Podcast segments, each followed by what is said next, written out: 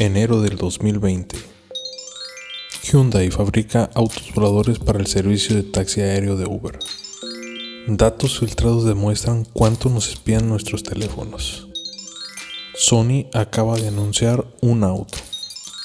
El nuevo estándar de Bluetooth admitirá la transmisión a múltiples dispositivos. Bienvenidos a Tecnología y más el podcast donde podrás escuchar las mejores noticias de tecnología. Soy Javier Mercado y seré el narrador de este podcast. Sin más, iniciamos.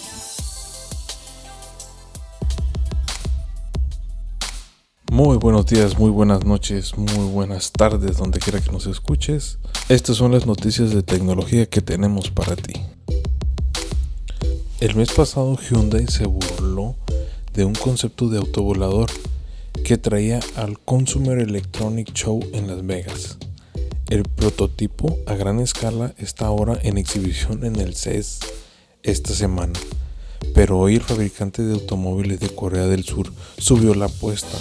Hyundai no solo producirá en masa estos aviones electrónicos, sino que también los desplegará para la red de taxi aéreo prometida de Uber. Es notable porque Hyundai está prestando en esencia su credibilidad de fabricación al ambicioso, aunque dudoso, plan de Uber de lanzar un sistema de taxi aéreo urbano a mediados de la década del 2020. Sin embargo, según las especificaciones, el vehículo aéreo personal de Hyundai no será una sonata en el cielo, con dos rotores de inclinación en la cola y otros 10 rotores distribuidos alrededor de la cabina en forma de huevo. La aeronave está diseñada para desplegar verticalmente, hacer la transacción a un elevador de ala en crucero y luego volver a la transición de vuelo vertical para aterrizar. ¿Crees que tu teléfono no te sigue y comparte todos tus movimientos digitales? Piénsalo otra vez, definitivamente lo es. Eso es según una investigación compartida por el New York Times basada en su investigación de datos filtrados. La investigación fue coordinada por el proyecto de privacidad del New York Times y utilizó una filtración de una compañía de datos de ubicación, una de las muchas empresas desconocidas de una industria poco reportada dedicada a usar datos electrónicos para rastrear a cada uno de nosotros donde quiera que vayamos. Estos datos incluyen más de 50 mil millones de puntos de datos de un periodo de unos pocos meses en 2016 a 2017. Actualmente la recopilación y venta de estos datos es perfectamente legal en los Estados Unidos como parte de la lucrativa industria de los datos de ubicación. Las compañías también afirman que los datos son seguros, que los datos son anónimos y que se recompilan con el consentimiento de los usuarios. Esto creo que nunca lo vamos a saber. Hoy en el CES 2020, Sony dio a conocer un auto, un sedán Sony BS.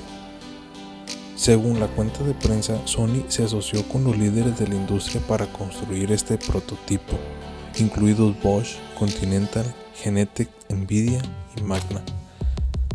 Este coche es un poco sorprendente, pero se ajusta a la estrategia actual de Sony, durante la última generación, Sony comenzó a construir y vender tecnología clave como proveedor.